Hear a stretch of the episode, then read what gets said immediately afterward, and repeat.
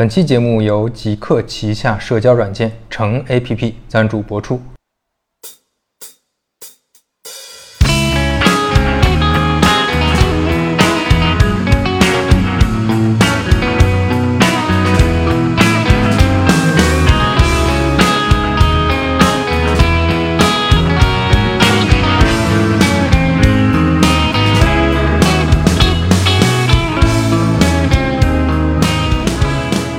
欢迎大家收听三五环，我是刘飞。今天邀请到的嘉宾呢是来过一次的林航，跟大家打声招呼吧。Hello，大家好，又来了一次。然后上次闲聊，这次可能看看聊点啥。对，嗯，因为因为刚才录音之前我们还在聊呢，就说上次因为是三五环刚刚开始做没多久，大家都是很松弛的状态。对，然后这一次可能因为我也不知道为什么给大家有一个预期，就三五环可能还有点干货，所以所以这次可可能我们的压力会稍微大那么一点点。嗯，哦，我我反正还挺松弛的，反正最后剪出来什么东西或者聊出来什么东西，靠主持人控场，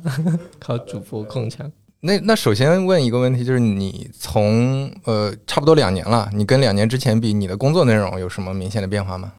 两年两年前是一九年对吧？其实那个时候就是对极客刚下架没多久嘛，然后那个时候，呃，我觉得还是有一些变化的。一个是可能我们那个时候会更多的去想说，极客下架之后，我们怎么去探索一些新的方向，然后有一些什么样新的需求跟机会，所以我们有很多孵化的东西。然后在这个过程里面，我们还是做了不少的尝试，但是可能现在到了一个说我们要要阶段性的去复盘我们之前做的这些产品，它做的哪些尝试，然后我们验证了哪些东西，然后同时可能我们后来即刻又恢复了，包括我们要去看是是不是市面上包括年轻人这块还有什么新的东西可以做，所以我觉得相比原来可能还是，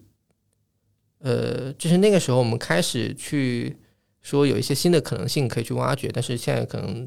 看起来的话，我们会。觉得这个事情还需要做的更多，就是就是你做一个创业公司，你肯定还要一直去继续探索嘛。看市面上有什么变化，然后有什么新的机会，就是怎么去探索。这个可能是，就是它好像在变化，但是又又没有变的地方。嗯，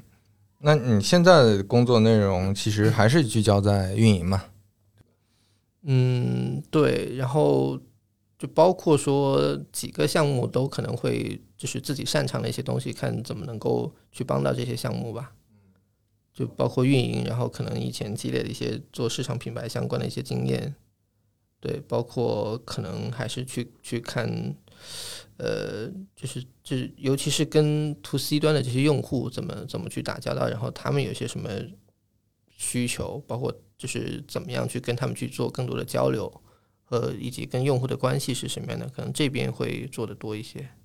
嗯，OK，嗯，那我们就聊一聊，你觉得，嗯，就我们先聊一些可能会比较干的东西。啊，你你觉得你现在做做到呃，这多少年了？从极客刚开始做，已经五六年，一五年到现在六年，六年多对。前段时间刚刚过完入职六周年，嗯，那六月份的时候，那呃，你对社区这件事儿的理解，你觉得这五这六年有什么？你你你就现在感感感觉上有什么变化？这么宏大的问题吗？对，就你你可以说到很细的，但是就关于社区，你有哪些想法呢？现在你或者说你最近在思考哪些的问题？嗯，我觉得社区是一个从用户的角度，大家都需要去找一个抱团取暖的地方，但是它从商业的角度，好像是一个其实不是特别划算的生意。就是社区的商业模式，你还是还是一个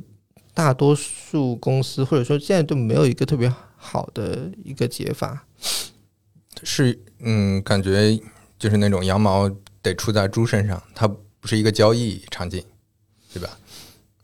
就它离离交易场景或离离创造商业价值的地方还是太远，因为可能我们我我觉得就是你前面讲到一个问题，就是我们做了六年嘛，那相比于我们最早可能一开始是冲着比如说我们感兴趣的东西出发，或者是我们冲着我们跟我们一样的这些用户出发，他们有些什么需求，然后我们去做很多的尝试，包括我们怎么去做产品，怎么去做内容跟跟运营这一块。但当你一个公司已经经历过最早，就其实极客这个公司也经历过很多很多的事情，然后到一个你需要以更成熟的角度去思考问题的时候，你会发现，呃，怎么去创造商业价值是一个很重要的事情。然后，那回过头来，你去看社区，它它它就会是一个很大的课题和挑战。就是这个是我觉得你在做的过程中的变化。就是你如果从一个做产品和运营的角度，那那社区可能是一个很好玩的事情。就是你能感你能感觉到用户很鲜活的状态，然后跟人跟人之间的互动，包括说它整个的归属感，但是。另另外一方面，其实你要去考虑，如果从一个公司的角度运转，它是你的一个最核心的产品，那怎么去让在满足用户需求跟你创造商业价值上去取得一个平衡，其实还是一个很很重要的课题。然后我觉得社区可能，我觉得天然就好像带着这样的一个课题放在你前面，嗯嗯，这是一个有难度的课题嘛，不像其他的。产品，呃，好像大部分做社区做得好的，它其实不是完全依靠，至少是社区这个形态在赚钱。比如说 B 站，它可能不一定不一定可以很好的把它归结为一个社区啦，但是它其实还是说它有一个很核心的人群，然后它以内容带一部分社区的状态，但它最后赚钱还是靠比如说游戏，对增值服务这些增值服务。然后，比如 Tap Tap，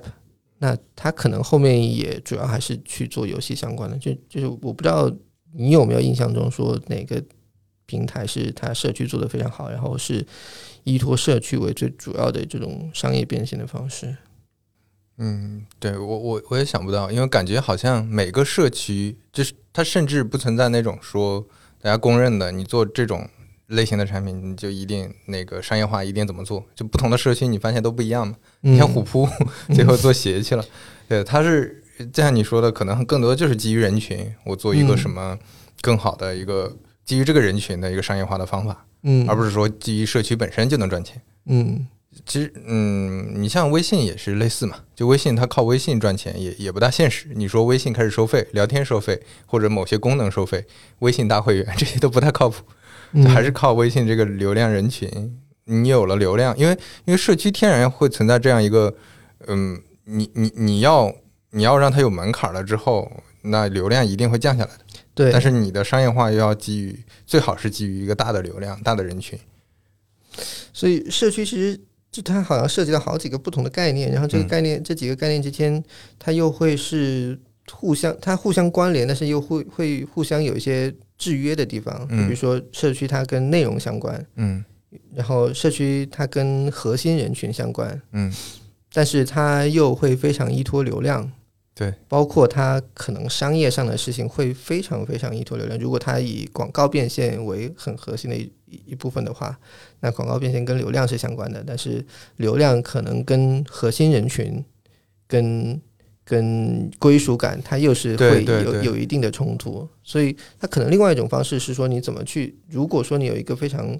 强的粘性很高的核心人群，那他们有什么别的需求，就是顺应衍生出来的东西，你是可以去做的。这个可能是另外一种可能性，但它就是它就是在社区的基础上，我去看衍生出什么东西。嗯，对。嗯嗯，你说到这个，就感觉这里面会存在很多嗯很难平衡的因素，这些因素之间你可能就是此消彼长，你那个那个做单，你像很多社区都是这样，就当它泛化之后，当它有流量之后，它可能社区氛围就会就会下降，它整个社区的管理就会成本很高。你会觉得现在极客管理成本很高吗？你说社区的管理成本？对，就是治理的成本。其实现在还好，我觉得现在反而没有之前，就是可能前几年的时候那么大，因为现在的人群相对更集中一些，嗯，然后互相之间的认同感，我觉得会更强一些。前几年可能因为我们有做很多的增增长拉新，然后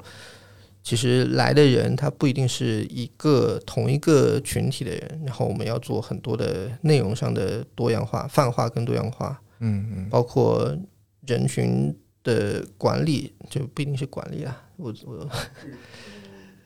就是社区氛围吧，就是因为它有不同的人，然后不同的人他可能相互认同的东西又会有一些区别，所以我们要去找那个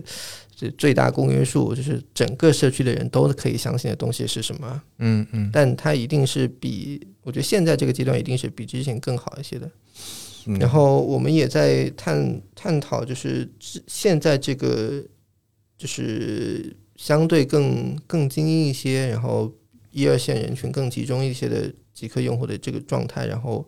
我们怎么去跟商业化去做一些结合？这个商业化可能不是说我们要去要怎么从他们身上赚钱，而是说我们能提供什么更多的有价值的服务，同时他们是认可的，然后因为他们就是就是能给他们带来价值的同时，给我们带来价值。嗯对，我我不知道你之前有没有看看过，说我们想要去做会员，然后做相关的一些别的尝试，对，也是嗯摸索了很长一段时间。嗯嗯，对你如果能做一个，你就就回到你最前面说的那个那个地方嘛，就我我们可能刚开始做一个东西会往感兴趣的方向做，往我们觉得哎能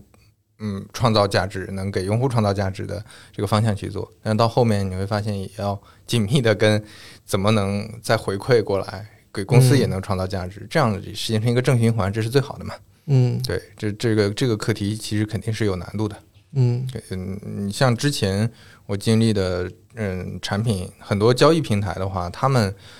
本身是有这个天然有一个优势的，就它本身就是提供一个服务，它只要把这个服务质量做好了，它其实你要研究的就是这个商业模型是不是能成立。有一些嗯商业模型品类是成立不了的，因为它这个成本太高，你 cover 不了它的成本，你只是确实做的、呃、用户很满意，但是最后你公司活不下来。但是可能像外卖、打车这种，它能 cover 掉，那它的商业模型就能就能赚得起来。嗯，对。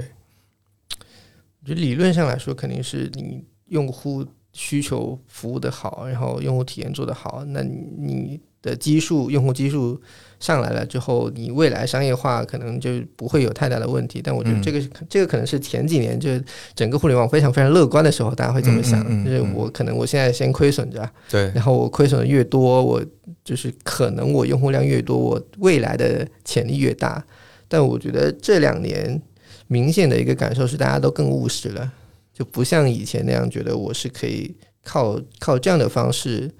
嗯我我觉得，或或者说更成熟一些的公司，它不会以这样的方式在思考问题吧？就它一定会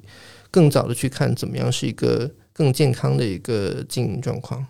对，你就像现在比较火的消费品创业，我我我前几天跟一个前辈聊，他从大厂退役下来，他就讲最近调研这些，他就发现很奇怪，就消费品它跟互联网不一样的。互联网因为你有网络效应，因为你是比如说你有马太效应，你一家独大之后，你可以干掉第二名、第三名，或者干掉那些小的。但是消费品很多是没有的，但是你前期疯狂的融资扩张，然后花了一两年时间都没有打平这个仗，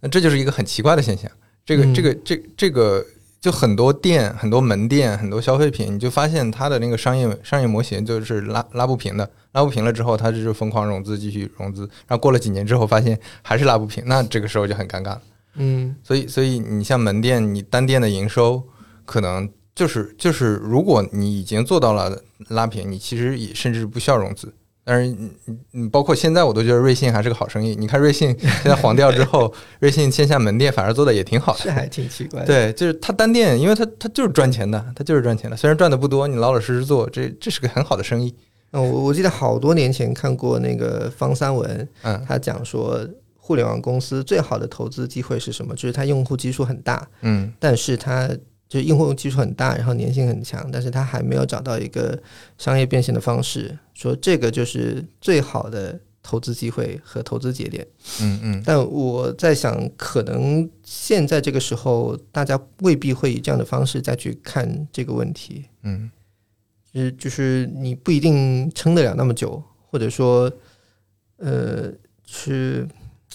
我我嗯我觉得相对来说没有以前那么乐观了。包括我不知道这个能不能聊，就是像最近整个互联网的政策，嗯嗯包括中概可能等等这些问题，它它都会让大家意识到，这不是一个可以非常非常乐观的事情。嗯嗯，对，这个确实跟发展阶段有关系嘛。嗯你你现在，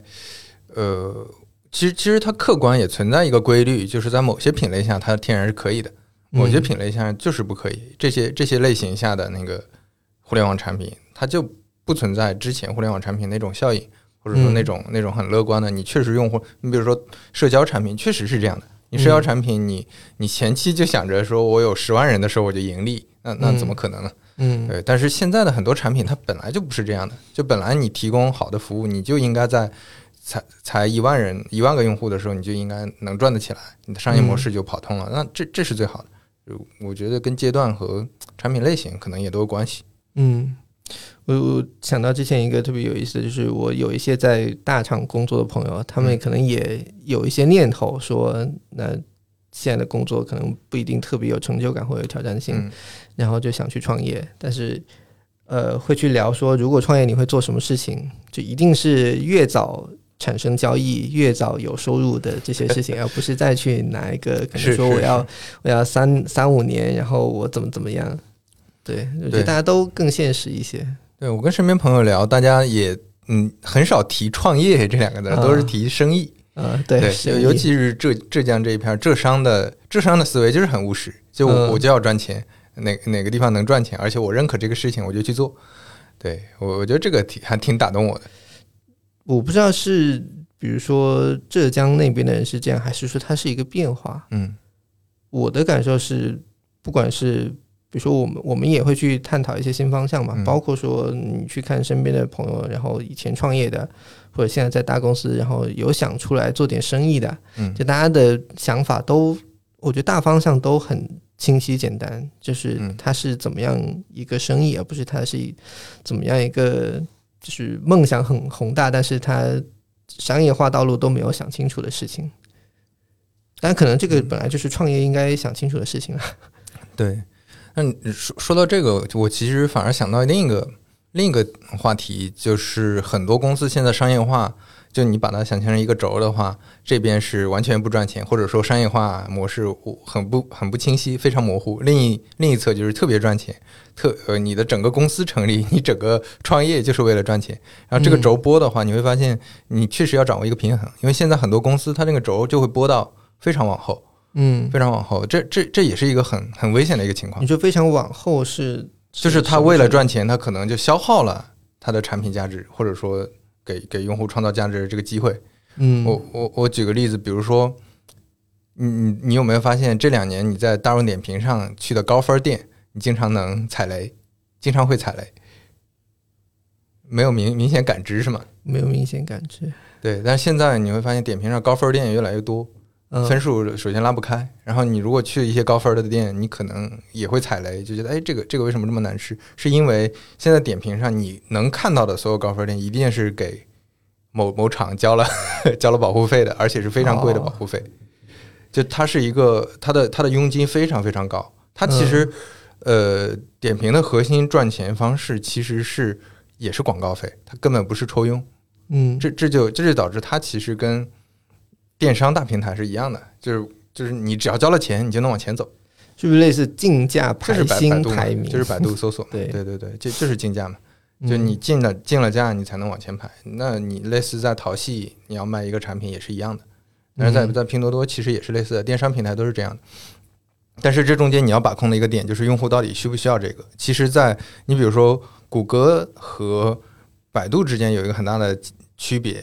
就是谷歌在在它的算法权重里，它会把用户的喜喜好度拉得相对高一些。就你嗯你你你点，你比如说用户的跳出率特别高的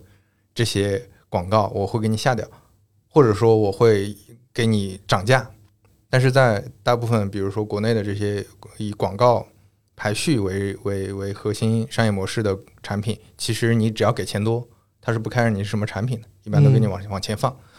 这其实中间就就需要一个平衡，因为你这样赚钱肯定更快更多嘛。嗯，就像为为什么之前百度那边呃，在管理比较松松懈的时候，一些虚假医疗广告都上前面了，因为这些这些广这些这些医疗这些那个、呃、冒牌的这些医呃医院，它其实能给得起这么多钱吗？嗯，就这里面这个逻辑就需要很很艰难的去平衡。对，因为我我点评用的不算特别多，就是我不是那种会说非常依靠点评去发现新的餐馆，就可能吃来吃去就就那几家，所以倒比较少说你这种踩雷的情况。但他们确实是，比如说在做本地，就是在做城市运营相关，然后在做跟商家关系，应该是就还是花了不少精力的。诶，讲到讲到这个，我就是你刚刚讲那个两两端，就是天平两端怎么播，我我觉得之前我们做成有一个还挺有意思的，可以分享一下，就是我们最早还是说在做产品体验，包括说女生用户体验那块做的非常非常多，但后来有一个阶段是，我觉得我们要去要去做付费跟会员。呃，会员还没有做，但是付费我我我是觉得它可能是一个越早做越好的事情，就因为因为它本身是一个从结果上来说，你一旦成功，收益很高的事情，就它本身是一个能给你创造很大价值的的一个满足你的一个需求。然后在这个过程里面，另外一个考虑是说，如果我这个项目要更长期的做，我应该在什么阶段开始去做收入？嗯，包括说呃用户付费这块，但它不是一个纯粹去榨取用户的一个行为，而是说我们能以怎么样的方式让整个项目，然后整个我们在做的这个产品跟事情能够更长期。然后你就会发现，在你有收入之前和你有收入之后，你做事情的心态有非常非常大的变化，包括给你的反馈体系都会很大的不一样。就我我们后来会觉得。其实那个时候，就当时做的时候，我们还是有过一些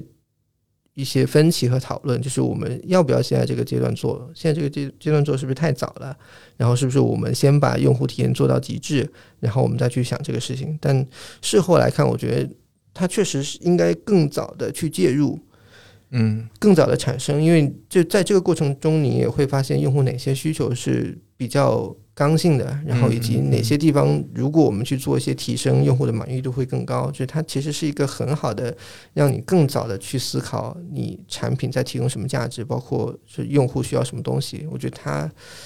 反正事后来看，我觉得这个这个点跟你刚才讲那个说我我去怎么，但它可能比较小啊，就是一个小产品的一个一个尝试。但是它在哪怕你放到整个公司，你什么时候去思考这样的事情，我觉得它也是非常有价值的。嗯，就你你会觉得它更多的是筛选出来，嗯，比如说本来的这些付就嗯呃潜在的付费用户，以及他们会怎么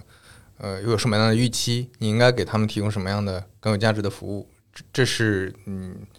呃在一直免费一直没有做商业化的之前是很难知道的，是吧？我觉得他可能会跟你原先自己的猜测。或者是你哪哪怕做了一些调研跟评估，但它一定是在数据上或者在在用户实际的行为上会有很大的不一样的地方。就是可能我嘴上这么说，但是实际上我怎么做，就这个是他从实际使用行为会给你一个非常非常重要的一个反馈。就这个是，嗯，我觉得原先如果你如果我们只是做一个纯免费的产品，它不一定能够很好挖掘出来的一个东西。嗯，你你你说到这个，让我想起来之前少南跟我聊，就他说他那个产品陈思路，嗯，其实是一个付费的订阅嘛，嗯，就当它是付费的订阅之后，你会发现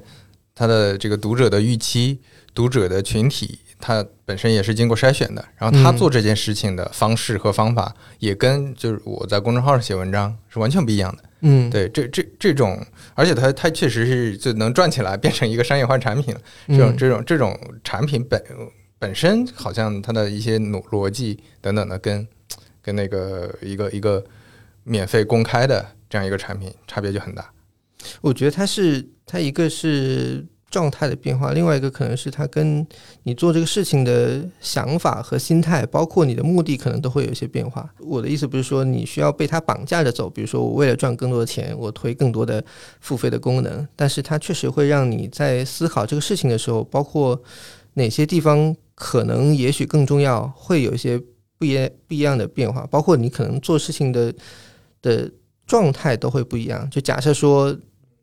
假设说流言蜚语它是一个商业化的一个产品，那你可能在选嘉宾，可能在在就是它占你的整个精力的比重都会有很大的不一样。包括你觉得什么东西给你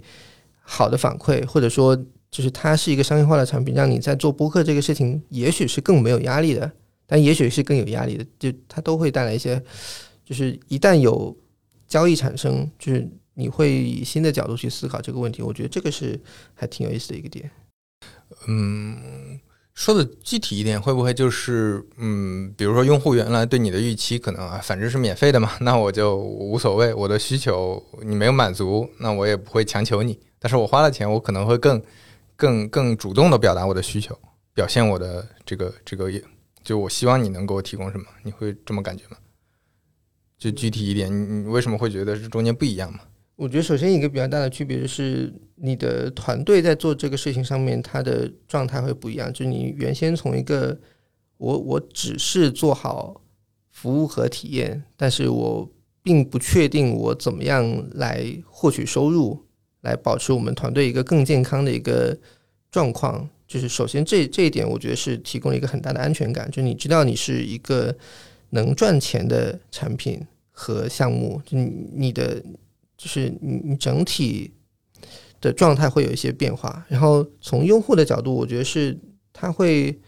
你你会意识到最需要提升效率的那些人，他想要的东西是什么？因为本质上，我觉得付费付费其实提供的是说我有一些。呃，更多的手段和工具，让你想要达到达到这个事情的效率更高。就它它是，就你哪怕是你你打游戏也好，或者是做别的事情也好，其实付费一定是让你到那个终点的距离更短、更高效。那这个过程，你就会你就会看到那些最需要去提升效率的这些人，他需要什么工具，他想要什么手段，然后这个时候你。才可以更好的去去帮助到他们和给他们设计相应的的这种工具箱。那你你会觉得你该怎么找这个点呢？你说什么时候开始做收入，开始做商业化？我在想，他可能他他可能看你的目标，就是你如果是想要做更多的收入。我我觉得不一定是特别好的方式，但是你更早的去探索它有可能成为你未来收入的一种方式是有必要的。就是你要更更快的知道你的产品未来可能以什么样的方式赚钱，而不是它可能我知道它总有一天会赚钱，但是我现在不知道，我也不用不用去想。我觉得这其实是一种偷懒的方式吧，就或者说你把最最重要的问题。一直在往后推，其实有某种程度上你是在回避这个问题。它可能在前几年是一个大家相对比较舒服的状态，因为我知道会有风投，会有融资，然后大家都觉得这种模式未来是可以的。但当环境变得相对更务实一些的时候，你你就你就会去更早的去思考这个问题。说到成的话，你觉得？在做这个的时候和在做极客的时候，嗯，你有什么新的新的体会？就感觉它有哪些不同？我觉得做点对点的社交和做我们原先的更更在舒适区的内容和社区的方式还是有很大的差别的，因为。至少从我的角度啊，我可能会更擅更更擅长做内容，或者是做做社区的这种形态，因为它可以去跟一群人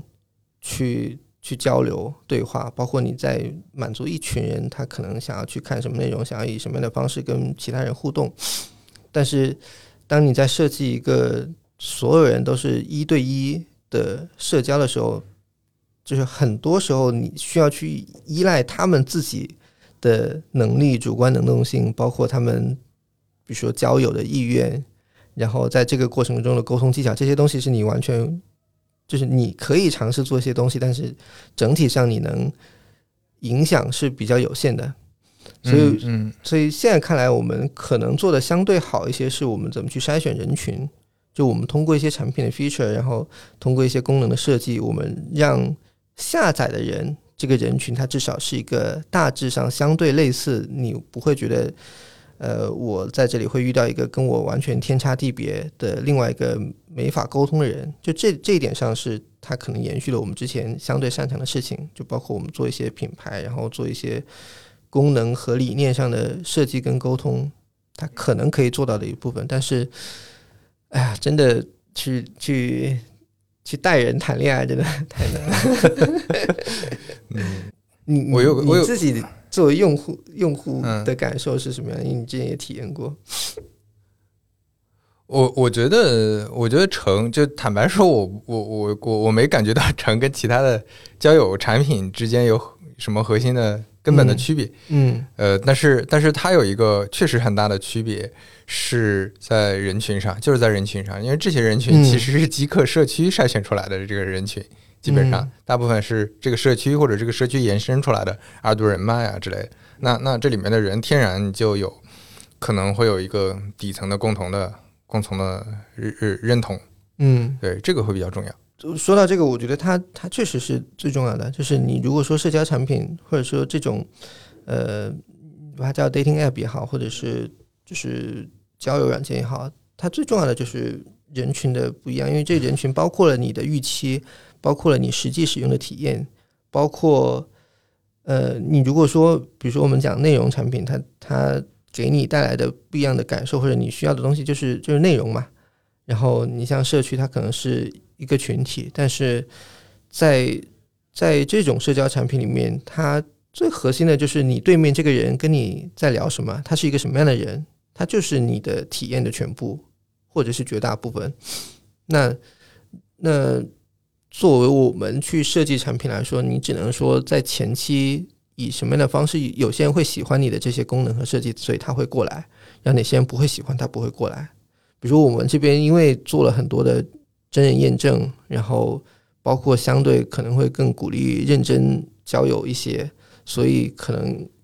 在别的某些平台上面，可能如鱼得水的人，他不一定会觉得这里效率特别好，所以他不一定会过来。然后我们也有很多就是第一次去使用社交产品的用户，他们可能会觉得这是一个原先他们没有接触，甚至可能会觉得不一定特别好的。的工具，但实际使用下来，他们会觉得也是一种新的认识人的方式。我觉得这个对我们来说还挺重要的。但现在的感觉就是，这个这个事情还挺难的，就让很多从来没有用过类似社交产品人去知道，它也是一种认识新的朋友的一个渠道。这个还挺难的。我有个感，我有一个感受是，就是会恋爱的人，或者是经常。经常处在恋爱状状态的人，他相对来说去开始下一段恋情没有那么困难。但是，比如说之前经历过渣男渣女或者是空窗期越久的人，他下一次去开始新的关系就会更加困难。所以，你你可能要解决的不光是匹配的问题，还有很多。对。就如果它单纯只是一个匹配，然后或者说我们输入用户资料，然后我们去去做连线，那它它会是一个简单很多的事情。但真的并不是这样，它的链路其实挺长的。就我我对对这个人是什么预期，然后我匹配完了，我可能还要跟他交流，还要有下一步，是是这个让它很复杂吗？我我们现在觉得可以通过交友产品脱单的人。呃，我们能给他们提供的价值其实是有限的，因为他可能有你这一款产品，他可能有别的产品，然后他可能除了你的产品之外，有别的线上线下认识人的方式，而且他们是是可以去做这种我跟一个陌生的人去去破冰，然后去交流、去推进关系的，就他他们就你能给他们带来的价值是有限的，但是。我我们现在在思考的一个问题就是，那些处在空窗期、处在处就单身，但是还没有做好准备去尝试谈恋爱的那些人，我们怎么去去给他们提供价值？我讲到这个，我觉得就是最近我经常跟一些单身的或者是脱单的朋友去聊，然后我有一个感受，就是脱单其实不是一个，不是一个行动，就是你要去找一个人，然后跟他推进确立关系，而是一个选择题，就是你同你可能有几个，就他不管现在发展的关系什么到什么样的阶段，但你的脱单其实是你选择了一个相对更合适的人，然后最重要的是你要让自己进入这个。有人可选择或者有有候选人的阶段，然后这个阶段可能是对很多人来说最最难以踏出的一步。这个也是我前面在讲为什么我我会觉得，呃，就是经历过就是上一段感情经历可能不是那么愉快，然后他对这个事情其实有有一些会失去信任，处在单身的时间越长。越越不容易去迈入到，比如说我有人在在接触我，或者是我跟有一些人在有一些可能性的推进关系的这个阶段，这你但凡进入到这个阶段，到你脱单其实不是那么困难。但很多人是我没有散发出一种我是单身，而且是我是可以被追求，或者是我我我可以去追求别人的这种状态。就这个是我觉得还挺微妙的一个地方。你觉得是一个需要解决的问题吗？还是是不是一个需要解决的问题？我们也在想，因为我们原先可能觉得我们想要去帮助帮助，比如说一二线的年轻人去去找到一个好的伴侣，但现在就不管是你从现实情况来看，还是怎么着，你就好像找到一个伴侣是一找到一个好的伴侣是一件相对你需要奢求的事情，然后我们也。在在想，那很多人是他是否是觉得我自己一个人是很好的状态？我我们在想这个问题，就是我现在并没有觉得一定要说你必须得找到一个找到一个伴侣，就是就就跟家长一样，说哎，就是，但但我知道好的伴侣一定是一个很好的东西，但可能有些人他是处在一个他不确定的状态。就是如如果你能确定你一个人是你最舒服、最理想的状态，我觉得这个是我们也很想去去探索的。嗯，就有很多人他单身不一定是说我已经尝试过了，然后我也我也谈过对象，然后我也单身过，然后我也处在就是所有的阶段我都经历过，但是我现在觉得单身是我最舒服、最理想的状态，我非常非常好，这个就是我的选择。如果说大家是这样的状态，我觉得那那是那是特别好的。但有另外一种情况是，我觉得我一定得有对象，或者是我是因为对找找对象或找伴侣这个事情我充满了不确定，所以我退回来，在我最安全的一个人的状态。那这个我觉得不一定是特别好的状态。所以，我我们现在在想的是说，我们能怎么样去提供一些好的。就是恋爱前的体验，就是你你有一些好，当然可能在中国不一定就是特别特别主流，就是比如说像欧美国家，他们可能会有 date 的阶段，但如果说你有好的 date 体验，那它也是一个很好的事情，去帮助你去去思考和理清楚自己到底现在是想要什么的状什么样的状态。但很多人就是我可能原先有过一两次比较糟糕的糟糕的约会。让我对异性，就是我我我退回来，我觉得我还是回到一个人的状态更更更安全。那我觉得这种可能是我们服务没有做好，当然也可能是异性给他带来的体验不够好，但都都是一起的。对，听下来感觉，确实你要解决一个完整的恋爱问题，其实还是挺难的，还是挺难，挺难的。我挺好奇一个问题，就是你做这种比较对用户来说比较结果导向或者价值导向的一个，因为他来的时候他带着一个预期嘛，虽然说这个预期可能嗯是只有小概率的人最后能能能能有一个比较好的结果，但是他们这个结果拿到之后，可能可能会特别开心，或者说你们也特别开心，因为它是个结果导向的。那我我觉得这是不是跟做社区产品差别比较大的一点？就你真的看到一对对儿是通过成。就在一起的，你会有这种感觉吗？你你开心吗？现在？对我我开心，但是我不是因为就我不是产品的设计者嘛，嗯就我我从哪边能够成功也都挺开心的。嗯，我我觉得这个是是确实是很大的一个区别，就是哪怕它非常非常的困难，然后包括它可能有一些有一些争议，包括很多功能设计的的的地方，就不一定说做的尽善尽美。但是当因为我们后台有一个地方是呃成功脱单的成了的那些用户，他们会给我们提交。说我们现在的状态变，就是我们现在成了，然后我们大概是是怎么样的一个故事，然后有人写的多，有人写的少，但每一个的 case 都会给我们非常非常大的反的，就是正反馈，就是你不一定说，你不一定说你一下子解决了多少人的问题，或者是给多少人带来了一些人生轨迹的变化，但是对于每个成功的 case 来说，他找到了一个他现在觉得现在现在觉得比较好的伴侣，我我觉得是我们参与了别人的人生轨迹很重要的一部分。然后这个给你带来的成就感或者说价值的反馈是非常非常非常强的。嗯嗯，我我们可能，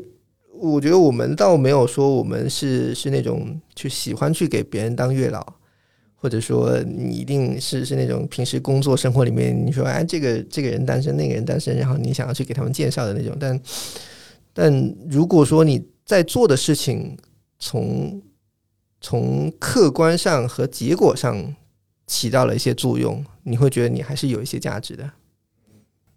我觉得价值感真的对产品经理很很重要。本本来呃，或者或者说互联网人吧，你尤其嗯做做前前台的，做产品也好，做运营也好，嗯做市场也好，做品牌也好，你如果没有这种很强的价值感，本来我会觉得这种价值感其实是一个附加的东西，就是是一个辅辅辅助的东西。后来会感觉，其实它还是个很重要的动机。就你这个工作到底是为了你那个工资，还是说为了这种成就感？你如果说能把这个成就感拉得比较高的话，其实你做的事情也会变得不一样。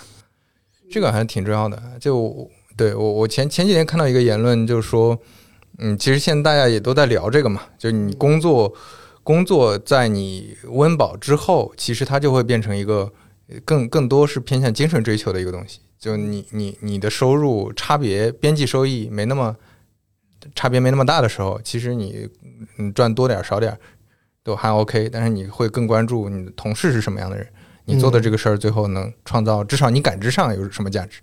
嗯，你前面好像讲到一个说，就是它是一个结果导向的事情，但我现在倾向于不这么认为，就是我我个人的观点啦，就是你如果把找对象或者是谈恋爱这个事情当成一个比较目标导向和结果导向的时候，它会让你很多地方变形，就包括你你会去思考说，我现在是不是应该做什么。嗯嗯，或者我那未来是什么样的，就会束手束脚，包括它可能会反过来影响这个这个就是相相处的过程和这个关系的推进。所以我们前面在想说，如果我们的产品给用户的一个预期是我上来就是要找对象，那它可能同时带来很多衍生的问题，就是比如说从男性的角度，那找对象意味着什么好处？然后从女性的角度，它意味着什么好处？然后是不是我们要在一个我们彼此还非常陌生的情况下，我们怎么去提供这个 benefit？它就会带来很多。其实你跟在日常生活中你去发展出来一段相对良好、健康、稳定的关系，它会有一些节奏上的不一样。这个节奏上的不一样，就会导致你你会很别扭。所以，我我现在会觉得，如果说我们能更多的是去提供这种可能性，然后不要让大家就是陷入一一上来就必须非常最终结果导向和目的导向，可能会会比较好。但不一定说现在有想到特别好的解法。但我觉得它比较重要的是，你在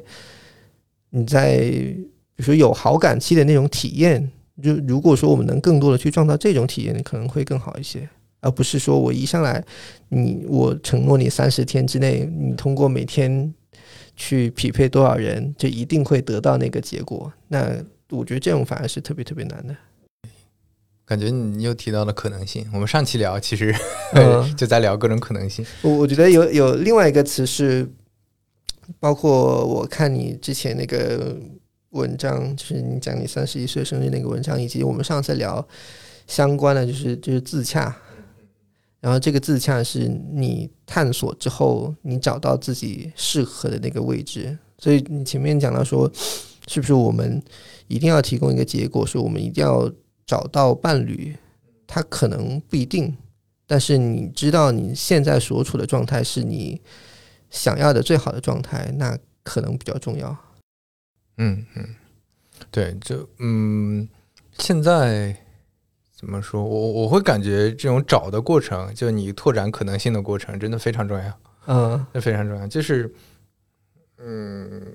我我我感觉，比如说嗯成，你如果用一句话总结的话，其实就是你你们在试图提供给别人更多可能性嘛。嗯，那本来不存在这些可能性，你通过一些方式能够给他们创造这些可能性，那这就是非常非常有价值的。虽然就创造这些可能性本身不一定确实能带来结果，但是这些可能性可能有很多机会，嗯有很多让你甚至可能你本身对对这个事情的认知，你怎么谈恋爱哦，原来这些人什么样的，这也对你也有很大的启发。嗯这些可能性都能让你，嗯，这些人不合适本身也能给你很多帮助。是的，我我觉得这是我们在做这个过程中一个很有意思的的感悟，就是就是不管是我们的用户，还是我们自己在做这个产品的同事，我们我们之前有一个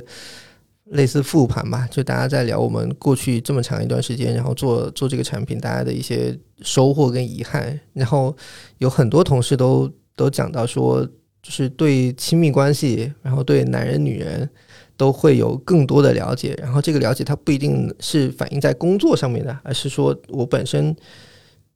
就是我作为作为人的角度，我我可能对这个事情有了更多的理解，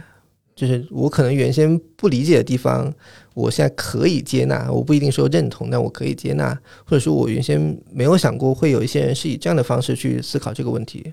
就是就可能大家的态度不会发生特别大的变化，但是我接触和参与了更多的视角去看待这个问题，就这本身也是一种很重要的成长。然后我我们之前在里就是成想要去给用户就是传递什么东西，然后后来我们发现，在做的过程中，就如果说我们一直聚焦于说一个亲密关系的结果，它可能不是比较健康的状态，而是你通过去接触不同的人，然后你你理想的情况肯定是你接触的同时，你有收获到一个好的伴侣。但如果在这个过程中，你对自己有更多的了解，或者对对整个事情有更多了解，其实也是一个非常重要的事情。但就是我我我自己的感受是，其实很多人并没有在有意识的去去放开这方面的可能性。嗯，我会感觉很多时候，比如说我我我之前会对内容或者信息，我觉得他们的帮助不大，它可能就是大家娱乐用，或者只是看一看，只是嗯认知提升一下。但是现在我会感觉一些有价值的内容、有价值的信息，他们本身也是围绕着你，给你创造一些哦，你看，其实还有这种可能性。嗯嗯，尤其是我在，哎，就我我我已经变成一个大厂黑了。就尤其是我在大厂待过，我呃认识一些大厂的朋友，认识一些呃其他地方朋友。其实你在一个非常紧绷的九九六的一个呃工作状态下，你其实的可能性会缩得非常窄。嗯呃，我觉得更多的是信息，就不是说这个这个人怎么样了，而是他并不知道有有哪些哪些事情。就我我之前在不工作的时候，或者工作比较清闲清闲的时候，嗯，是就就有时间跟朋友聊嘛，或者说嗯就有时间呃嗯去了解一些什么外面的信息，你会发现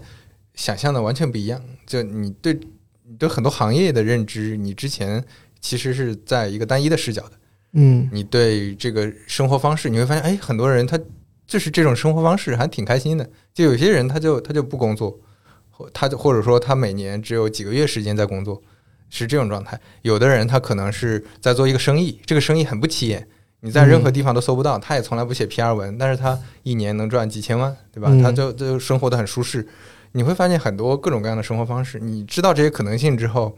当然不一定是说你就就很功利的就学到了一个成功学的方法或者怎么样，而是你就知道哦，原来他们也都能探索出来这些东西，你就不至少会怎么说？我觉得会会过得更坦然一些，而不是把自己锁死在一个。就你比如说创业，我就一定要创业，融资到多少钱，一定要创业成功。我在大公司，我一定要熬职级或者怎么样，就把自己限定在这上面，又变成一个做题家。嗯，那其实还是挺对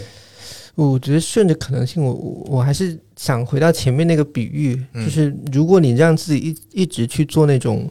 开放式的主观题，嗯其实是非常非常困难的。就嗯我们以前考试的时候就觉得那种那种其实是最难写的嘛。对但你如果一直做的是选择题，嗯你会会相对你的决策方式，包括你最终选出一个好的答案的可能性都会更好。但前提是你怎么让自己更多的是把自己放在做选择题的的这种条件下面。那嗯前提肯定是你探，你至少有更多的选项可选嘛。嗯嗯我觉得大家可能比较理想的状态是这种状态。我觉得做主观题真的太难了，嗯，就是 啊就，开放的主观题真的太难了。就你嗯，你并没有选项嘛，你觉得你想去做一个事情，但是这个是我我感觉嗯，你想表达的还是就你缺乏一些信息嘛，信息不够多，选择不够多，选项不够多，就你你面对的是未知，嗯，嗯然后那这种情况下，你的你的反应和你决策的方式，其实我不知道它应该是以一种什么样的方式去做一个可能事后来看会相对合理的决定。你觉得应该怎么找到这种选项呢？嗯获取足够多的信息，啊，获取足够像像你说，获取足够多的信息可能是一种，然后不拒绝更多的啊，新的东西接触到新的选项的嗯可能，嗯，对，不不封闭吧，可能是不封闭。我这一趴就先过去吧。嗯，聊一聊你现在嗯有什么新的个人生活上的感悟？最近在忙什么？我还排的满满的，就其实但跟我我觉得跟我们上次聊差别不是特别大。就你看，我我也在学，我我现在在学网球，我不知道我上次跟你聊的时候有没有你在学滑雪吧？但是啊，上次你说啊你很喜欢滑雪，上次然后在学游泳，在，在学滑雪，游游泳也学会了。嗯我现在在学网球，然后哦，我有一个特别好玩的是，我之前去报了一个呃专业的足球私教班，嗯然后那个人以前是踢中超的，然后据说是身价五千万嗯。的，就二十九岁还是三十一岁退役，然后嗯他现在也是在可能想要搞自己的个人品牌，嗯。然后他后来在 B 站上和抖音上做直播，就是就是做一个刚退役的职业球员，他怎么在野球场上踢球，然后做一些指导。后来他开了一个私教班，就是每一次可能有六到八个人可以去上。嗯然后我我是之前觉得我还挺喜欢踢球，但是我觉得之前我的的进步，或者我我我的水平已经就是年龄啊、身体条件各方面就已经到了一个瓶颈了，但我又想再踢得更好一些，所以我我想去试试看，说有没有可能说这种专业的职业的人会给你带到一个至少是你会看到一些新的东西嘛。然后我我参加了两三次，然后周末的时候我刚去那边，他们组织了一个比赛，就是就是踢完那个比赛，我们拿了一个亚军，就是都是报他班的这些学员，然后组成一个队，然后他带着去去跟别的一些球队踢，我觉得这个还蛮有意思的。嗯就你第一次，就我觉得是我第一次说跟某一个领域的相对顶、相对高水平的职业经过训练的人，嗯去一起去接触这个运动。就他他带来的一些，比如说你平时怎么去传接球的这种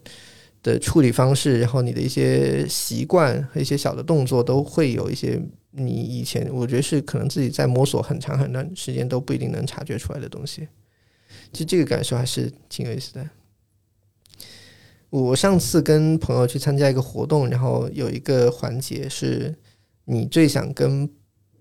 朋友身边的人安利一件什么东西，嗯然后我当时讲的是，就是如果有条件的话，尽量找职业专业的、有经验的人，就不管你是做什么事情，嗯嗯你你一定要有一个阶段是你有这样的人带你一段时间。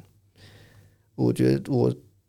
就是他，他真的给你带来的效率的提升也好，还是说你去看这个事情的视角也好，都会有非常大的变化。嗯。你有什么说？如果是你一定要最近一段时间想安利的东西，我最近在装修，恭喜恭喜！对，然后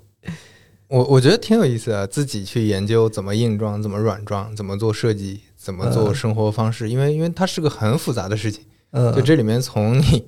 从基本的所谓动线的设计，嗯。到你这里面每个功能区你应该怎么放，比如说嗯。书架是开放的还是封闭的，书架里面的每个格子高度多少、宽度多少、板厚多少，然后里面里里面的柜子应该怎么怎么放，那那个书架上你准备怎么分类嗯等等，这些其实都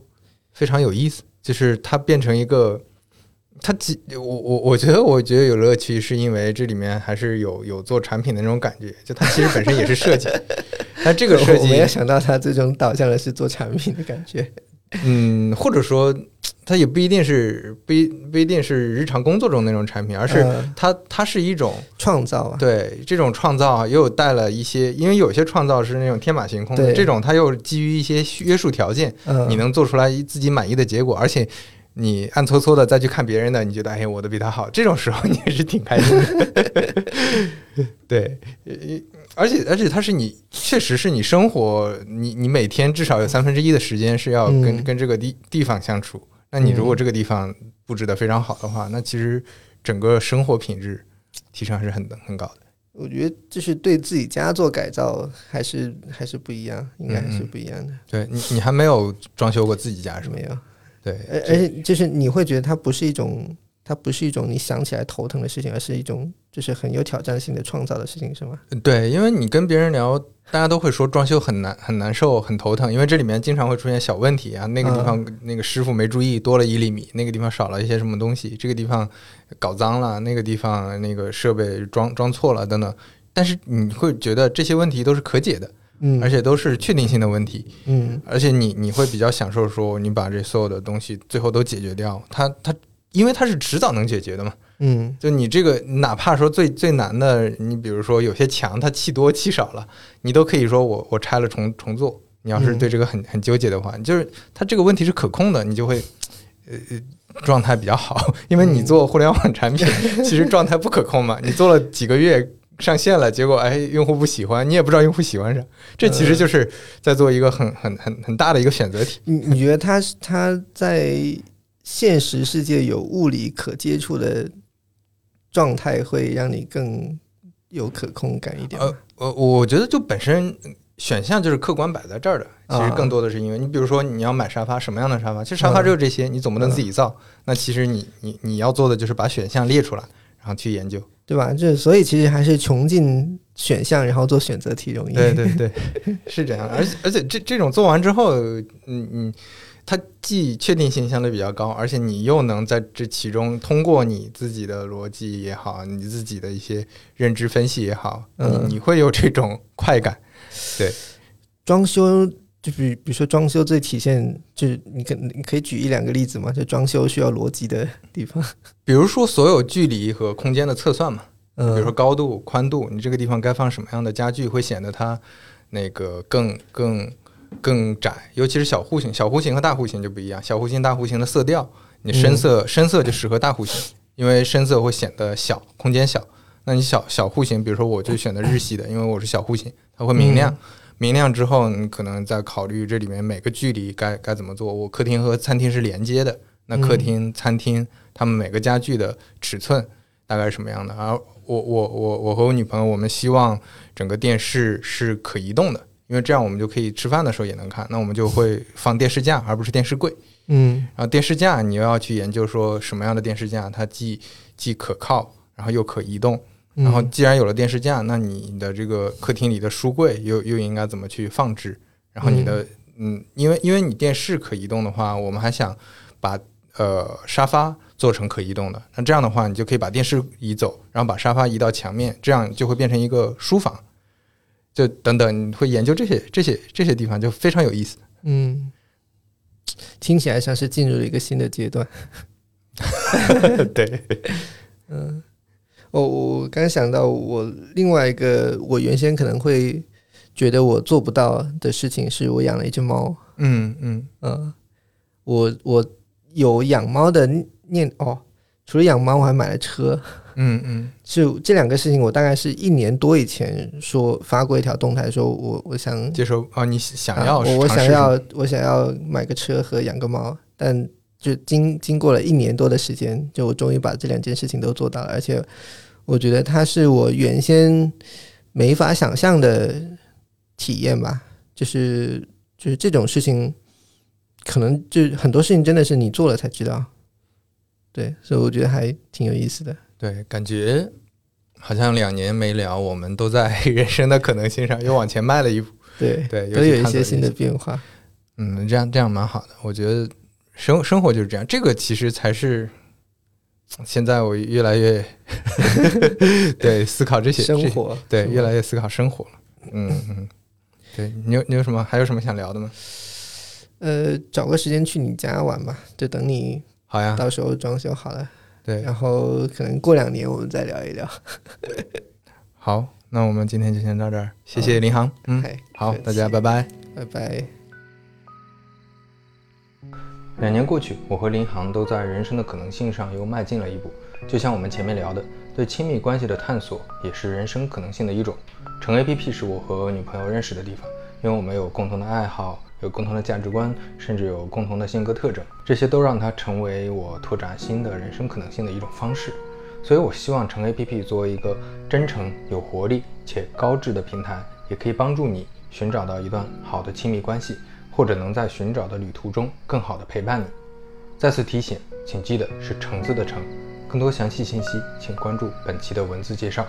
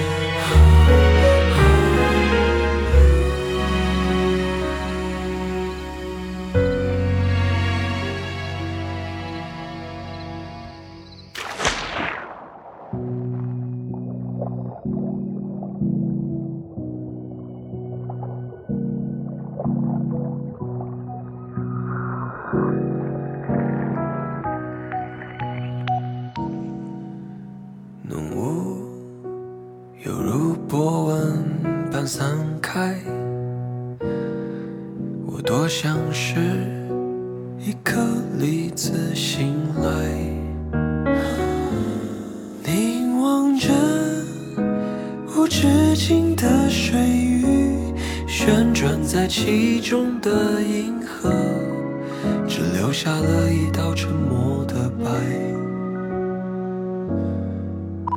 四周是否从未有谁在还是早就游出我视线外？旧浮标和遗弃的酒瓶开口嘲笑我慢吞吞。应该多吃蔬菜。于是我在漆黑中划过，暗涌水面，过往所有细节被消毒试剂统统洗掠。于是我便坐视雨离开，感受被谁放生的错觉。猜看。